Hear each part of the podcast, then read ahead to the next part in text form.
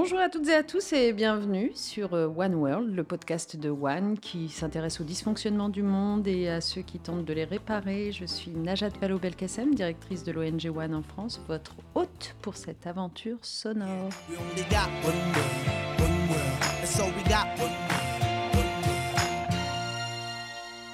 On aime beaucoup euh, recevoir une diversité d'acteurs et j'avoue que notre euh, invité aujourd'hui la représente bien cette diversité puisque c'est dans le milieu du sport qu'on est allé la chercher. Alors je vais être franc avec vous qui nous écoutez, on n'emmène pas forcément large quand on reçoit Laurence Fischer, triple médaillée au championnat du monde de karaté. Heureusement, son regard franc et l'énergie et puis surtout l'empathie qu'elle met dans toutes les actions qu'elle mène aujourd'hui aide tout de suite à la trouver sympathique, généreuse, ouverte sur le monde. Elle a fondé l'association Fight for Dignity. Elle est aujourd'hui ambassadrice pour le sport au ministère de l'Europe et des Affaires étrangères, championne de la paix au sein de l'organisation Peace and Sport. Bref, c'est une femme engagée. c'est une femme très engagée, notamment sur le continent euh, africain. On y reviendra dans un instant, puisqu'avec cette association Fight for Dignity qu'elle va nous présenter, elle aide les femmes victimes de violences à travers la pratique sportive en Afrique, donc, mais aussi en France. Elle a œuvré aux côtés du, docteur euh, Denis Mukwege, qu'on connaît bien, le prix Nobel de la paix en République démocratique du Congo. On l'a retrouvé également en Afghanistan. Enfin bref, on avait envie de s'arrêter avec elle. Bonjour Laurence Fischer. Bonjour, bonjour. Merci infiniment d'être présente parmi nous. Comme je le disais, nous, ce qui nous intéresse à chaque fois, c'est euh, voilà, ce qui donne envie à certains acteurs de se mobiliser, d'aider les autres et pas de se contenter simplement, bien finalement, d'avoir leur propre vie réussie, leur carrière professionnelle, leur compétition remportée. Vous en avez remporté beaucoup des compétitions. Racontez-nous ce qui vous motive. Mmh, c'est une très bonne question. En tout cas, merci pour la présentation. Ce qui motive, euh, euh, c'est l'amour en fait. Euh, je pense que l'amour avec un grand A, j'en ai reçu beaucoup. j'ai aimé ce que j'ai fait et il se trouve que ça s'est plutôt bien passé. Je me sens assez privilégiée aussi de, on est en faisant le triste constat des, inégalités et des tragédies qui se passent à travers le monde. J'ai eu la, chance, en tout cas d'avoir euh, cette prise de conscience euh, de ce privilège. Et donc, euh, j'avais eu cette volonté, cette envie de, partager, de, partager mon expertise, en tout cas avec humilité, de, ce que j'ai appris du karaté. voilà, à ceux qui ont le moins accès, à ceux qui, qui sont en situation de, plus grande vulnérabilité, voilà, avec euh, avec, euh, en essayant d'embarquer le plus de personnes possible. Euh, et en remerciant aussi ceux qui le font déjà, parce que c'est aussi grâce à eux que j'ai appris. Les désordres du monde, les inégalités, les vulnérabilités, vous en avez pris conscience comment, vous, à titre personnel? Ah, Je pense que déjà, ça commence dans, mon propre environnement. une vulnérabilité, la mienne, pour commencer. Ça commence souvent par soi, dans, une très grande sensibilité qui m'a amené à. Et je remercie beaucoup le, pouvoir du sport de, m'avoir. Euh, de m'avoir euh, accompagné dans, cette découverte euh, de qui j'étais de mes capacités. Je pense que c'est, quand on parle des valeurs, elles sont aussi là de manière très concrète par le, par le, l'engagement sur le tatami un engagement avec des règles, avec, euh, dans un cadre. Et, donc, c'était euh, une très grande sensibilité à l'autre aussi, et grâce à l'autre, mais en tout cas de cet environnement. Euh, et donc, de, des rencontres d'autres enfants, de parents, de. je suis très sensible et, j'observe beaucoup. Donc, ça a commencé à l'école, ça a commencé dans, mes, dans mes premières relation dans mes premiers euh, voyages euh, en tant qu'athlète aussi, avec toujours cette curiosité, cette envie de comprendre. Euh, et puis au fur et à mesure, oui, d'aller vraiment dans des... Même dans les quartiers sensibles à Marseille, puisque j'ai grandi à Marseille, et après, voilà, d'essayer de, de, plutôt avoir un cadre pour pouvoir m'exprimer et de pouvoir ensuite mettre, euh, mettre mes, mes, compétences au service des autres. Mais voilà, j'ai pas, j'ai pas connu de traumatisme. personnellement, euh, souvent on me pose la question, et j'ai envie de dire presque, euh, n'attendons pas euh, non plus Oui. euh, de vivre un, trauma pour, euh, pour s'engager. Euh, et, donc, euh, voilà, c'est peut-être une manière d'observer euh, le monde en étant citoyenne de celui-ci. Le, sport permet ça. Et d'avoir aussi cette chance de rencontrer des personnes extraordinaires, engagées, qui m'ont inspirée. Quelle est cette dignité dont vous parlez dans Fight for Dignity? Qu'est-ce que vous entendez par là? En fait, le constat que j'ai fait, c'était de, c'est que le, spécifiquement, euh, enfin en particulier en tout cas, mais c'est pas, c'est pas, c'est pas non plus, euh, c'est pas fermé, mais le, euh, les femmes et les jeunes filles sont, à mon sens, les premières à ne pas être considérées parfois en tant qu'être humain, d'exister à part entière en étant soi-même. Et cette dignité, pour moi, c'est simplement de cette reconnaissance euh, qu'on attend euh, de son, comment dire, de la personne, euh, de- de- de- de- des autres en fait. Et spécifiquement, le, constat que je fais, c'est que quand on est une jeune fille ou une femme, eh bien, cette reconnaissance d'être un être humain, Elle n'est pas évidente. elle n'est pas évidente. Et Alors, on s'en doute et on le voit bien euh, dans les pays que j'évoquais tout à l'heure, Oui. où vous agissez en République démocratique du Congo, par exemple. Mais est-ce que c'est un constat que vous faites aussi en France Des femmes et des filles empêchées d'accéder à leurs aspirations? En tout cas, euh, je n'ai pas la prétention de, non plus de, de connaître euh, suffisamment le, euh, ni les statistiques, euh, enfin les, de, de- de- voilà, d'avoir cette Non, expertise-là. mais, mais d'un point de vue empirique, notamment dans la pratique Ah oui, du sport. Vous bien avez sûr, constaté bien que des filles étaient empêchées de pratiquer du sport. euh, Alors, c'est, c'est, c'est assez- c'est- je ne dis pas que c'est complexe, mais c'est quand même, euh, quand on parle d'invisibilité, quand on parle de, euh, de- d'accessibilité, c'est-à-dire que c'est, c'est, un- c'est aussi un continuum. Je veux dire, c'est pas, euh, euh, on pourrait se dire de manière, euh, enfin, comment dire, c'est pas parce que euh, parce qu'on est musulmane ou c'est pas parce que je suis issue d'un, quartier populaire. euh, euh, c'est aussi ça, mais c'est pas que ça, en fait. Ça, c'est à toutes les échelles, en fait, cette, ce constat que voilà, qu'on est, qu'on est quand même en difficulté à pouvoir s'épanouir dans, voilà, dans, sur nos. Je dirais qu'on a toujours ces, fameux piliers. Ces cinq grands piliers qui sont euh, l'accès au poste à responsabilité, euh, le salaire, euh, l'accès à la pratique, euh, euh, la médiatisation. euh, ça m'en fait quatre, il m'en manque un. Mais en- globalement, sur les, inégalités femmes-hommes, euh, spécifiquement, euh, on a travaillé dessus au Forum Génération Égalité avec Delphino, euh, où on, a eu, euh, on a eu un temps fort euh, autour, euh, autour du sport et on retrouve quand même ces mêmes piliers. euh, et peut-être, oui, à l'image, en miroir de notre société, on a les mêmes, les mêmes inégalités. Avec des choses qui évoluent un peu positivement ces dernières années, une médiatisation, disons, plus importante du sport féminin, des fédérations sportives qui normalement doivent s'ouvrir un peu plus aux femmes dans leurs responsabilités. Euh, je, vous regarde avec plein d'interrogations parce que, en tout cas, c'était mon souhait à l'époque où j'étais aux responsabilités, mais je suis très curieuse euh, d'entendre votre expérience et ce que vous envoyez, vous, sur le terrain. Vous avez l'impression que les choses progressent quand même ou euh, c'est très très lent? Là, le, dernier exemple que je peux vous donner, c'est de se dire, voilà, euh, 2024, les, les fédérations françaises auront l'obligation euh, d'avoir, euh, enfin, euh, d'avoir un- euh, que les, femmes euh, puissent avoir accès euh, à la présidence de ces fédérations de manière, euh, voilà, il y aura une parité, enfin, de manière paritaire, parce qu'aujourd'hui, on en est, euh, enfin, c'est assez catastrophique. Euh, ça n'a pas beaucoup évolué, mais ce qui est formidable, par contre, c'est qu'on a, euh, on a, donc voilà, on peut le faire par la loi. Euh, et on, on a aussi. euh, un vivier de femmes dans les faits qui sont Oui. tout à fait susceptibles d'y accéder. parce Voilà, il y a Mm. le vivier, il y a aussi euh, de, de, de, de, de, de- de- de médiatiser ce- ce- ce- ces constats. Donc ça, c'est important. Et aussi de... on a fait Mix Sport, on a la Française des Jeux, avec Stéphane Palès qui est extrêmement investi aussi sur le, sur le, le développement par exemple, du, de première équipe féminine professionnelle, vraiment qui a impulsé aussi sur certaines disciplines. On a donc 24 heures du sport féminin on qui a aussi exactement, hmm. exactement. Ça veut dire qu'est-ce qu'on fait par rapport à l'aspect média?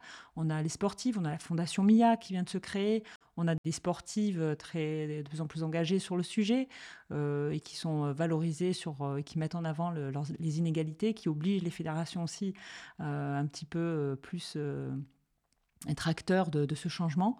Donc voilà, y a, je pense que ça, évolue, mais il y a le, le MeToo aussi qui a, qui, a, qui, a, joué sur, le, sur, sur la condition des femmes, sur les violences, et le MeToo même, dernièrement le MeToo inceste.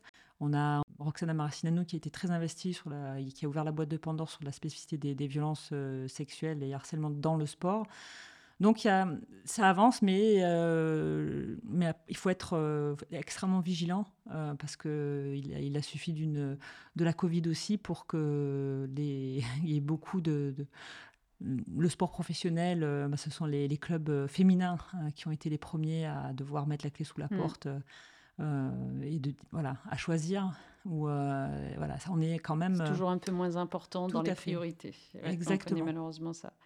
Alors, on pourrait passer des heures sur la France et c'est vrai que, évidemment, que c'est très important, mais on voulait aussi euh, revenir un instant sur votre expérience.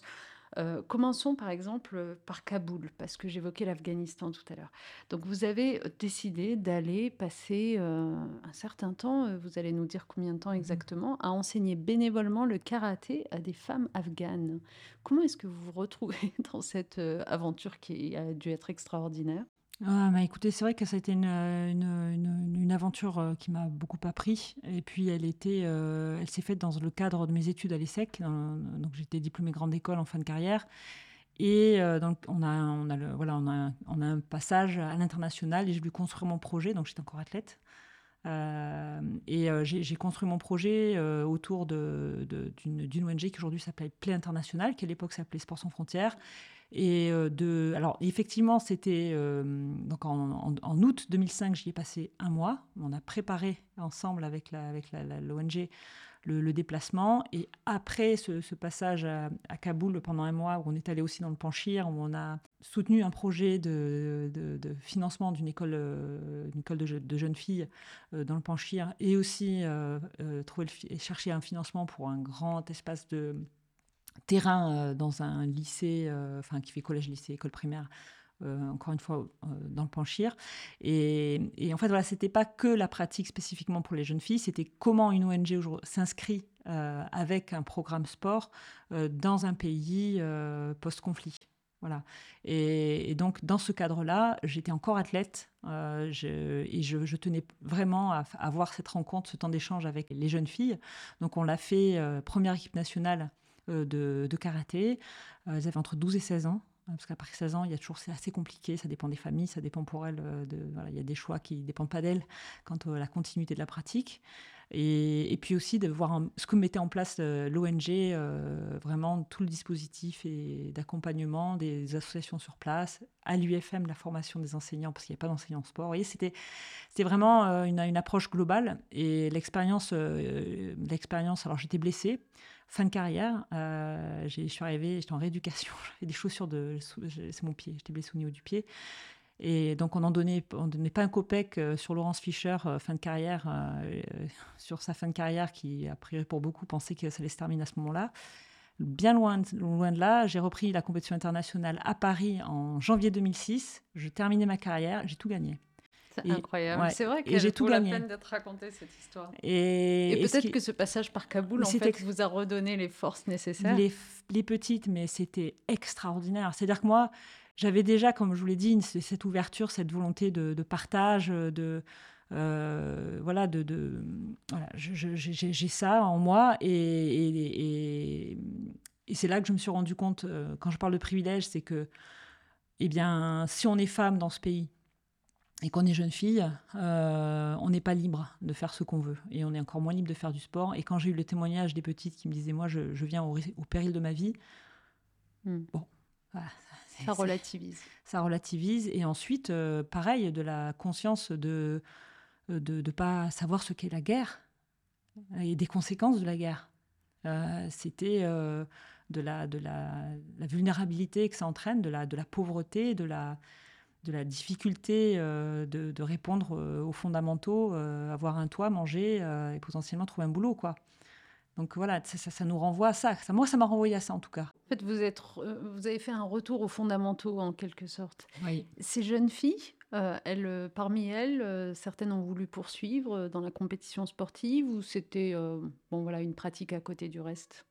Elles ont, euh, avec les difficultés pour elles de pouvoir pratiquer régulièrement aussi, euh, elles ont, certaines ont pu faire les, jeux islamiques.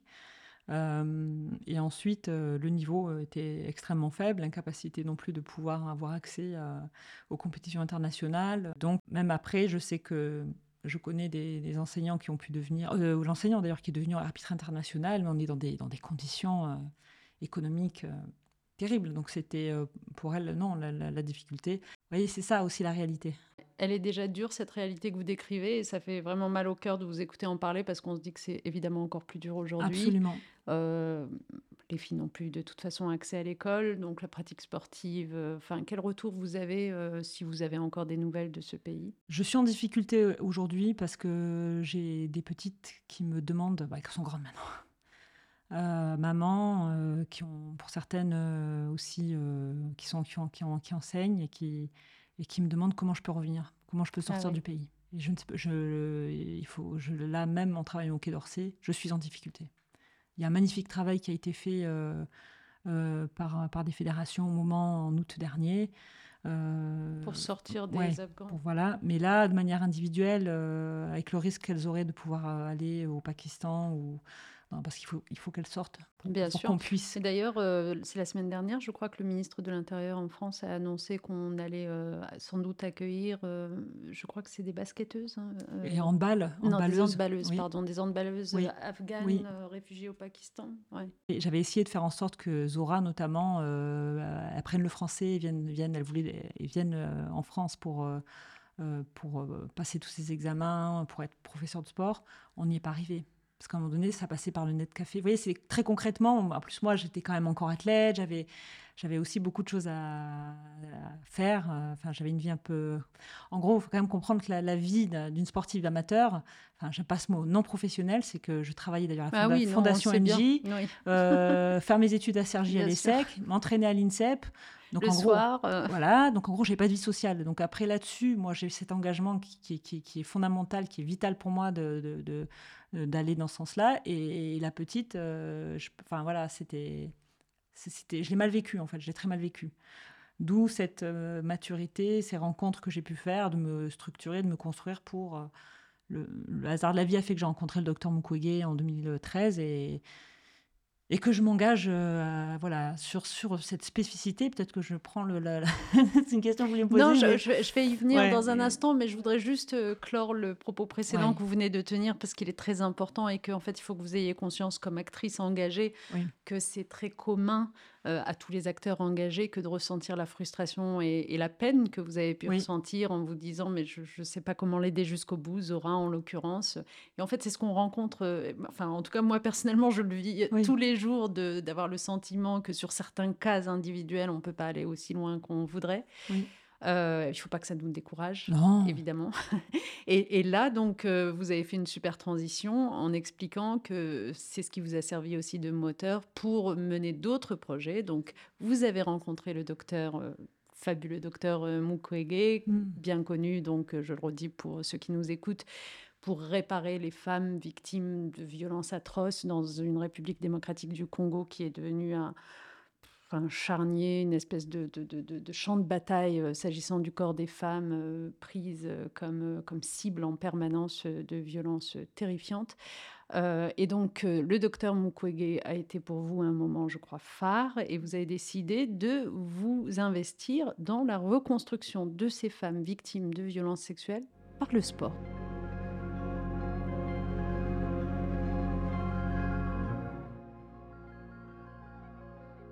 Voilà, c'est étonnant. Euh, est-ce que le sport peut apporter quelque chose à des femmes dont on pourrait imaginer que le corps a été tellement abîmé qu'elles ont sans doute beaucoup de mal à retrouver des ressources? Moi, je trouve ça dommage qu'on trouve ça étonnant.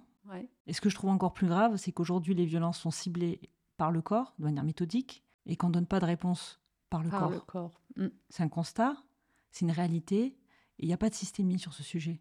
Et moi, ça me navre. Je suis, je suis consternée de constater que le, le mouvement sportif et toute l'expertise qu'on met euh, au service, évidemment, des enfants, dans l'accessibilité, dans le, euh, dans le, voilà, dans cette capacité de pouvoir du sport, de pouvoir euh, justement soutenir, donner des, repères, de pouvoir, même quand on a, on n'est pas vulnérable. Enfin moi, c'est, j'ai, connu, ça m'a, ça m'a beaucoup aidé à titre même moi, avant que je devienne athlète, etc. Et là, on est sur un problème pandémique. On est à Panzi, on est dans le Kivu, spécifiquement dans cette région où le viol utilisé comme a été utilisé, mais continue dans, le Nord Kivu à être utilisé comme arme de guerre. Mais cette spécificité, elle est en ce moment en Ukraine, elle était avec les FARC en Colombie, elle a été au Kosovo, en Bosnie, elle est, à Bangui en, en Centrafrique. Dès qu'il y a conflit, c'est euh, facile. Voilà, le corps des femmes et, les enfants. On va prendre ce qui est de plus facile et on va démonter tout, on va fracasser toute la population. Moi, le constat que je fais, c'est que c'est par le corps. Euh, les tortures, c'est la même chose, hein, parce que les hommes, même dans un cadre, euh, dans, la de manière patriarcale, eh bien, ça, on n'en parle pas autant, mais on viole les hommes aussi en temps de guerre, euh, et, les traumatismes sont sur trois générations. Et je dis, quand est-ce qu'on va se servir du corps comme un outil de reconstruction? Qui aujourd'hui, de manière systématique, en connaissance de cause sur les spécificités des syndromes post-traumatiques, on va accompagner euh, les victimes La spécificité, en- évidemment, dans, dans le, dans la RDC, c'est, qu'il est euh, sur, sur le travail merveilleux dans lequel on je me suis inscrite, euh, mais c'est parce que je, fais ce constat et que je, m'adresse aux, aux- survivantes et que les survivantes, au bout de deux ans, me disent Moi, je voulais cocher deux cases. Retrouver l'estime de soi et évidemment se réapproprier un corps euh, qui, du fait des traumas, on ne veut plus entendre parler. Il y a du déni, je n'ai plus de relation avec mon corps, je n'ai plus de sensations, je n'existe plus. Voilà, je ne respire plus, j'ai des tensions partout, je, n'ai plus de relation avec mon corps. Moi, je fais ce constat. Moi, mon corps, j'ai- les émotions, enfin tout ça, c'est des choses dans lesquelles on est extrêmement sensible et c'est notre métier. Et donc, euh, et donc avec le docteur, euh, euh, je ne sais plus ce que je voulais dire, mais, euh, Oui, qu'il fallait euh, utiliser le corps pour réparer le corps, en quelque sorte. mais oui, Mm. mais oui. Et ce que je veux dire, pourquoi j'ai créé Fight? Parce qu'en fait, au bout de deux ans, et de manière pérenne, ça c'est très important, et on en est au balbutiement, euh, mais de manière intuitive et empirique, avec le cœur et l'esprit, me dire voilà, qu'est-ce que je, comment je peux contribuer fort de mon expérience, mes expériences passées. Et, au bout de deux ans, même le docteur Mukwege, au départ, euh, on parle du corps, on pense, on pense ah, c'est la championne qui vient. euh, souvent, les, malheureusement, on vient, on, fait oh c'est triste, ah, on fait la photo, on est content avec le docteur. C'est avant qu'il soit co-prix Nobel de la paix avec Nadia Mourad et on s'en va. Moi, j'ai dit non, moi, ça suffit de faire la photo en Haïti après le séisme, on passe dans les camps, les sportifs sont là, on s'en va, il se passe plus rien. Moi, pour moi, à un moment donné, c'était euh, je veux m'inscrire de manière pérenne. Je mets ça en place et au bout de deux ans, donc de manière régulière, je recrute Franck qui enseigne toujours. Et, et au, bout de, au, bout de, au bout de deux ans, les petites me disent Je veux retourner au village, je veux aller à Goma, je veux aller à- ou rester à Bukavu et je veux transmettre. Parce que ce qui m'est arrivé, je veux pas que ça arrive à ma soeur, à ma voisine, à ma mère.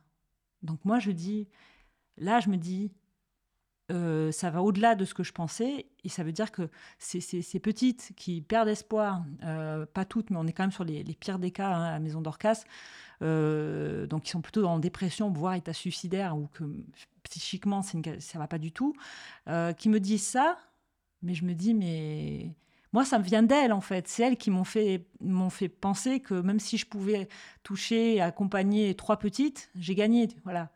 Et quand je suis venue en France et que j'ai dit ce que je vous dis, à, à l'occurrence, euh, j'ai- j'étais euh, j'étais marraine de la campagne Sexisme pas notre genre à, à l'époque, et Laurence Rossignol me dit Mais pourquoi vous faites pas ça en France? Je me suis dit En France, ça, on est. je Il pensais n'y a pas, pas. de viol de guerre. Et non, il n'y a, Mm. pas- il y a pas de violence. euh, Et c'est pour ça que je vous dis que c'est pandémique et c'est universel ce mal. Et qu'est-ce qu'on propose aujourd'hui aux victimes? D'elles-mêmes, de manière intuitive, quand on est victime de violence conjugale euh, ou, ou qu'on a vécu, de, ou qu'on a vécu euh, le, le- de, en, L'inceste intra, ou en intrafamilial, chose. Mm. exactement, l'inceste et tout, et ben par soi-même, de manière intuitive, on va se dire ça va me faire du bien. Mais déjà d'avoir, donc on est dans un club de sport, euh, mais avec des syndromes, euh, avec des spécificités. Aujourd'hui, les femmes qui sont victimes, elles vont aller, ou les jeunes filles, elles vont se mettre en danger physiquement. Elles vont chercher ça. Et c'est, par exemple, il n'y a pas de la, capacité de résilience et on est suffisamment complexe pour pas dire qu'il n'y a pas de vérité. Mais en tout cas, c'est possible. Encore une fois, moi, je dois quand même faire face globalement le sport aujourd'hui. Moi, je fais de l'activité physique adaptée au syndrome post-trauma. Je considère que c'est de la thérapie. En France, on est sur un parcours de soins euh, médicalisé et on a possibilité pour les patients de leur proposer l'activité vraiment adaptée aux spécificités des syndromes post-trauma mais je dois on doit aujourd'hui se battre, comme on le fait sur la rémission cancer, sur la considération qu'on a de ce qu'on fait. On n'est on pas considéré comme un, aspect thérapeutique. Tout le combat qu'on mène, même aujourd'hui, avec le levier que sont les Jeux Olympiques Paris 2024, sur le bouger plus, sur la problématique de sédentarité, les maladies chroniques qu'entraîne le fait qu'on ne bouge plus, qu'on ne, ne, met plus. Euh, le diabète, par exemple. Hein, il faut vraiment dire à quel point c'est une maladie qui touche de nombreuses, très nombreuses personnes et qui est sous-considérée. Oui, le, diabète type 2 aujourd'hui, c'est un diabète qui est censé euh, toucher les personnes de 50 60 à partir de 50-60 ans. Aujourd'hui, aujourd'hui, on a des, adolescents, euh, on a, on a, ça monte en puissance le nombre de jeunes qui sont atteints de diabète type 2. C'est catastrophique. Et plutôt que de s'appuyer sur l'activité physique adaptée à ces maladies, chroniques, et, je remercie Valérie Fournéron qui a fait un magnifique travail euh, justement sur le sport sur ordonnance, il y a dix ans. Je me dis, mais, je me dis, mais et, on en est encore à, se poser la question de l'impact qu'on peut avoir grâce à la pratique physique euh, et, au sport. Voilà, moi, moi, je le fais sur. Et quand je suis arrivée sur la spécificité du syndrome post-trauma et, de, et, des, violences, dans, dans, tout ce que ça comporte comme violence, en France, on est euh, sur l'excision, sur les violences conjugales, sur le parcours migratoire, euh, sur, euh, la, pédocriminalité. Et, et, le corps, enfin, il n'y a, a, aucune systémie. On répond à un problème de santé publique. Mais il faut le reconnaître, ça. Ce que vous faites, Laurence Fischer. Ah non, mais vous avez raison. Non, mais c'est génial. C'est vraiment génial de vous ah, écouter. Je suis désolée. Est-ce que vous faites, euh, là, donc, euh, on voit bien un titre individuel, puis avec l'association, euh, mais du coup, il n'y a pas d'endroit où on aurait ce type de prestations qui seraient un peu systématiquement offertes, comme sont offerts des accompagnements psychologiques aujourd'hui aux victimes de trauma? On le fait je n'ai pas trouvé plus efficace que de le faire dans, dans cet accompagnement global que proposent les, maisons des femmes. Aujourd'hui, on est dans huit pays. Dans huit pays. J'aimerais bien. On est dans huit structures en France sur, sur, la base de ce modèle. Parce qu'on n'est pas, de toute façon, on n'a pas suffisamment de données, on n'est pas suffisamment, on n'est pas assez mature pour, euh, euh, tous les acteurs ne le sont pas assez en, tout cas dans le rapport, à mon sens, dans le rapport au corps, pour pouvoir permettre, euh, en zone rurale par exemple, de proposer l'activité euh, spécifiquement. En plus, ça peut, ça, peut être, ça peut être stigmatisant.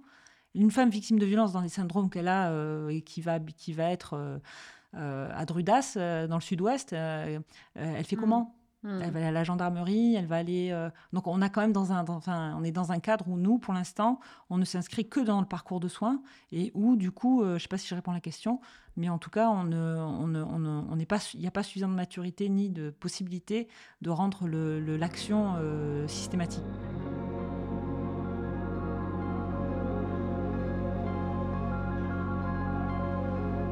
Là où vous répondez à la question, c'est que en effet, on a très bien compris avec vos explications que c'était euh, vraiment de salubrité publique que de rendre ce service-là euh, à des euh, victimes de trauma et que vous n'êtes que dans huit lieux des maisons des femmes. Heureusement que les maisons des femmes existent, c'est l'occasion de le dire. Mais enfin, euh, ça aurait vocation à se généraliser à travers tout le territoire. Et normalement, si euh, le sport sur ordonnance se développe vraiment, et je vous regarde avec un point d'interrogation, car parfois je sais qu'on prend des décisions politiques et on l'avait prise à l'époque euh, où j'étais aux responsabilités, mais qu'en est-il dans la pratique? Est-ce que les médecins vraiment le mettent sur les ordonnances? Est-ce que spontanément voilà, euh, les, les, patients eux-mêmes parfois pensent à le demander ben, Je pense qu'effectivement, c'est une question de, encore d'acculturation. Euh, pour, les, pour les médecins. Aujourd'hui, ce qui a été mis en place euh, et qui, qui, est grandissant, ce sont les maisons sport santé, qui peuvent permettre justement, dans ce cadre-là, de pouvoir sur ordonnance permettre aux, patients de venir euh, faire leur, euh, leur, activité physique adaptée. Euh, on est, je crois, qu'à plus de, plus de 500 maisons, voilà, maisons sport santé. C'est en cours, il y en a de plus en plus. donc, c'est. Voilà, je pense que c'est une possibilité et c'est peut-être aussi c'est ce qui, a été proposé. donc, je pense qu'il y a quand même une grande question de, oui, d'acculturation, de capacité à faire que les médecins s'approprient le sujet. Et après, c'est peut-être aussi une question de budget, de finances, et de comment est-ce qu'on arrive à, trouver l'équilibre pour permettre aussi la, gratuité, ou en tout cas, enfin, de trouver le, modèle qui va permettre aussi que ça, ne coûte pas forcément aux patients.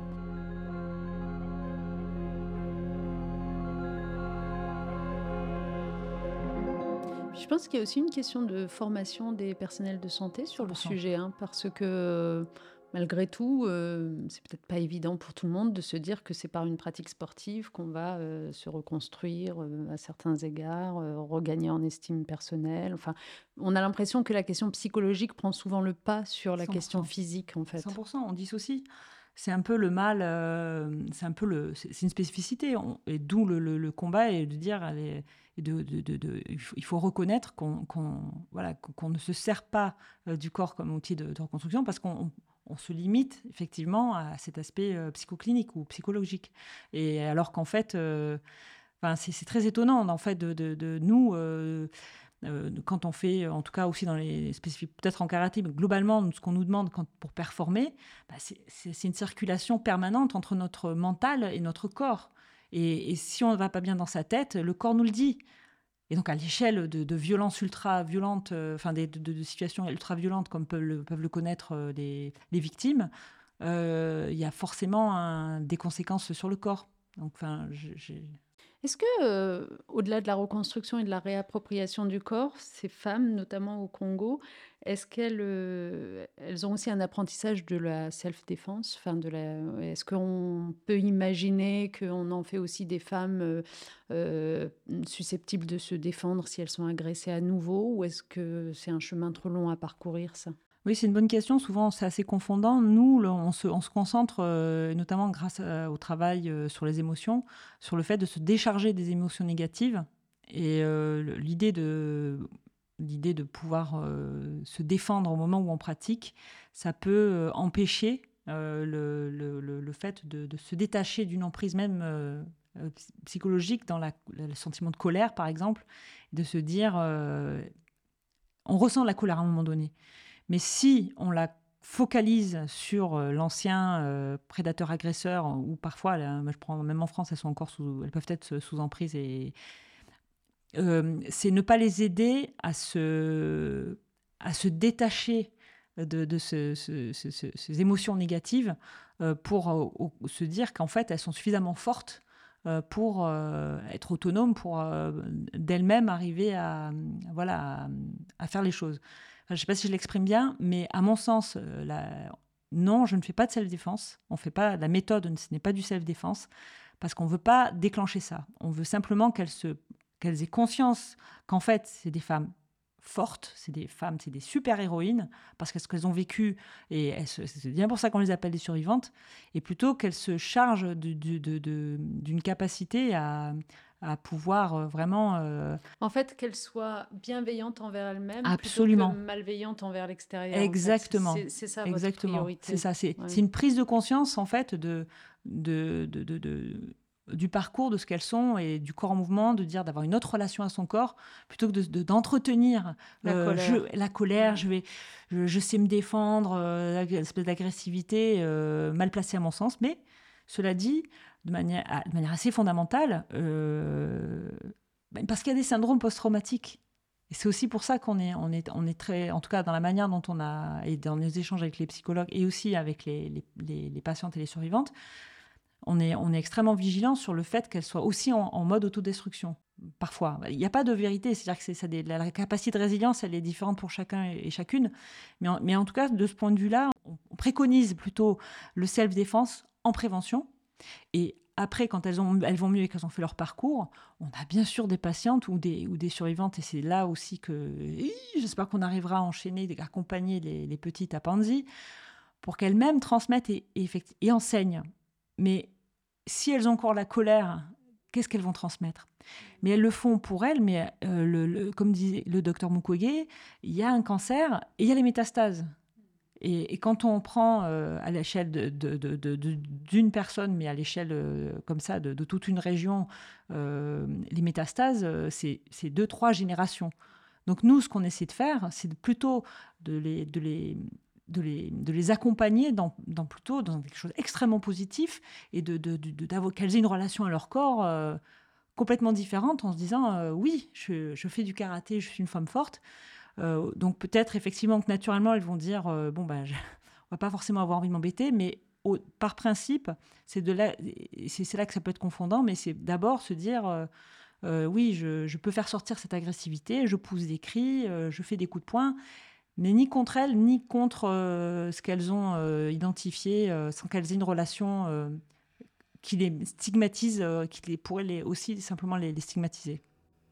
Laurence Fischer, on pourrait passer des heures à vous écouter. Et en tout cas, ce qu'on a entendu de vous euh, nous explique tout à fait pourquoi vous avez été choisie comme ambassadrice pour le sport au ministère de l'Europe et des Affaires étrangères. Et je le redis, championne de la paix au sein de l'organisation Peace and Sport. Vous êtes une formidable ambassadrice. On vous remercie euh, sincèrement, vraiment, hein, de votre plaidoyer pour euh, l'accès au sport de toutes et tous et de la mise du sport au service ben, du bien-être, tout simplement. Je pense que c'est ça qu'on aura retenu euh, aujourd'hui. On espère vous revoir peut-être pour un prochain épisode pour aller plus loin, mais euh, en tout cas, merci infiniment pour ce témoignage. Bonne continuation et pour nos auditeurs, euh, je leur dis, si vous en êtes d'accord, Laurence, en êtes-vous d'accord, qu'ils peuvent commenter cet épisode, poser des questions? 100%. Super, merci. Avec plaisir. Comme d'habitude, notamment sur notre compte Instagram, euh, OneFrance-du-bas ONG, n'hésitez pas. Merci encore Laurence, à très bientôt. Et à très bientôt à vous.